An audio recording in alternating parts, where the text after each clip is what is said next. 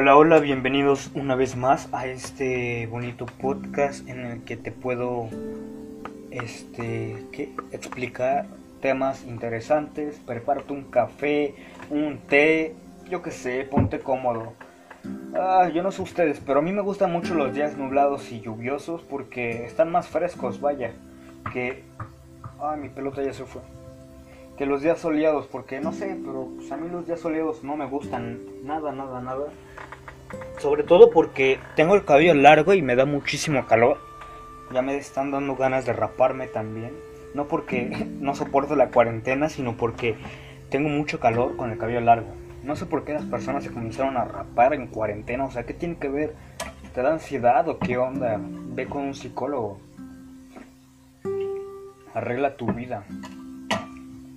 Pero ya como sea ahora sí, voy a comenzar con este podcast. A veces estoy como ligero breviario antes de empezar con estos podcasts, doy un breviario de mi vida.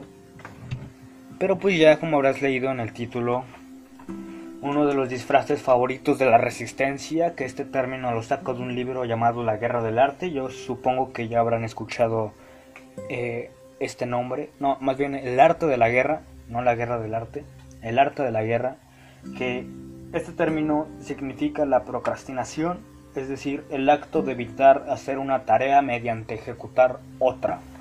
Esta resistencia termina saboteándote para no progresar, pero lo bueno de esto es que hay una manera de sabotear a la misma.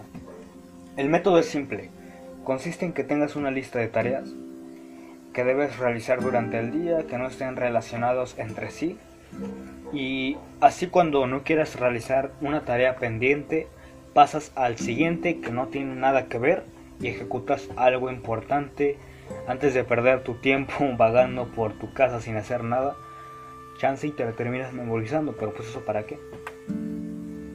Y, y con esto vas tomando opciones de tu lista para ir alimentando esa resistencia en base a procrastinar hacia tus metas, lo cual es muy interesante porque es como hacerte tonto, pero estás siendo productivo. Y así no pierdes tiempo y trabajas en otra cosa igual de importante mientras dejas de lado hasta que se te presente tener que hacer la tarea que en su momento descartaste. Algo que hay, que tener en cuenta es que con el tiempo esto caduca. La resistencia se va a dar cuenta que nada más finges hacerte tonto y te va a bloquear cuando quieras pasar a tu segunda opción lo cual no es asustarse, descuiden, eso se resuelve simple. Haz lo mismo metiendo otra tarea de por medio. Es decir, ahora en vez de meterte a la segunda opción, pasa a la tercera opción. Este concepto está orientado a algo que en su momento escuché que es un arte marcial, el cual consiste en utilizar la fuerza de tu oponente para acabar con él. De la misma manera, ese antagonismo que es la procrastinación hace que seas un perezoso y ocupa ser canalizada para engañarla y pueda seguir avanzando sin importar que exista pereza por trabajar. Esta, arte marcial es, es japonesa, no, no, recuerdo cómo se llama, pero en eso, eh, en eso depende, justo en esa idea de procrastinar hacia tus metas y de utilizar tu procrastinación creyendo que te haces tonto, pero de igual manera estás utilizando esa energía para trabajar esta arte marcial, como te digo, utiliza la fuerza del oponente para acabar con él. Al paso del tiempo, si las cosas las haces bien, habrás progresado. Si no te sale, vuelve a escuchar todos los podcasts hasta que te quede claro cada concepto, estudialo, aplícalo y verás progreso y parte de ahí de tu motivación. Es decir, en algún momento hablé sobre no trabajar inspirado, pero a ver, te voy a explicar otro punto aquí, porque yo siempre tengo un punto negativo y un punto positivo sobre un concepto, lo cual me agrada mucho porque entonces tengo dos puntos críticos eh, a los cuales hacerles caso y sacar lo mejor de cada uno. Y te explico. Entender que una cantidad de trabajo es lo único que te separa del lugar donde quieres estar es una realización muy chida, muy poderosa. Quizás suene cliché, pero que lo sea no significa que no puede ser cierto. Y es que cuando realmente comprendes y crees que con tu trabajo puedes alcanzar tus objetivos de vida, entonces no necesitas más motivación, más cuentos que esa idea para ejecutar tus obras. Escucha bien,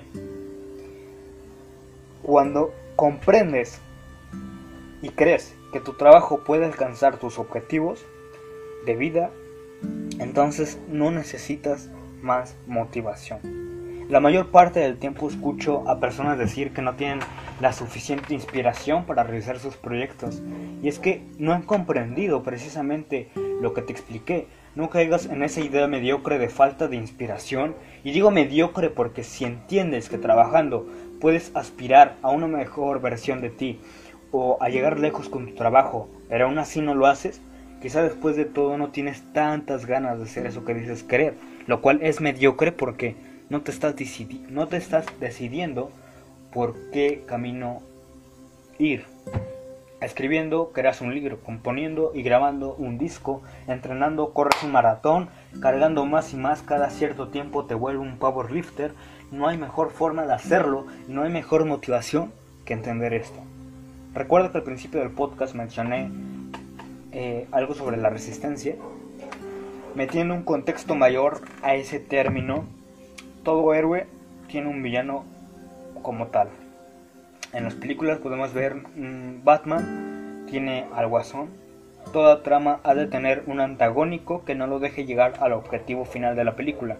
Y en la vida es así, es la resistencia. Y esto no es algo tangible ya que está en todas partes.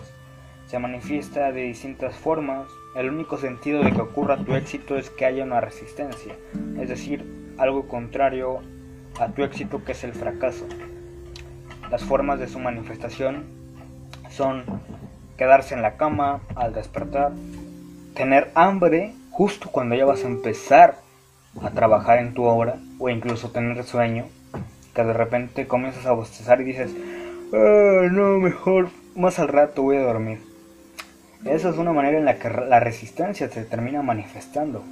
Excusas hay muchas, y recuerda que por cada una de ellas hay una respuesta. Es una lucha de todos los días. Y sabe cómo engañarte la resistencia porque tú y ella están hechos de lo mismo. Como típica frase de cuenta gurú, la manera de acabar contigo no se basa en otra persona, sino en tu propia mente, porque te conoce mejor que nadie, aunque trates de decir que no. Hacer arte es una guerra. El enemigo no es el crítico ni adversario, sino tus tentaciones e inseguridades. Si quieres ser un fregón, pelea contra tu propia resistencia todos los días, desde acciones mínimas cambiando hábitos y haciendo cosas cuando menos pareciera que deberías hacerlos. Esa es una manera en la que yo eh, me inspiro, o más bien me impulso a crear arte, a escribir, a grabar un video, a hacer podcast. Que me ponga a hacerlo cuando más pereza tengo, cuando de repente digo, ah, ¿qué tengo que hacer ahora? ok, nada está libre, ok, me voy a poner a trabajar en esto. Justo cuando menos pareciera que debo hacerlo y puedo descansar, es cuando más me pongo a trabajar.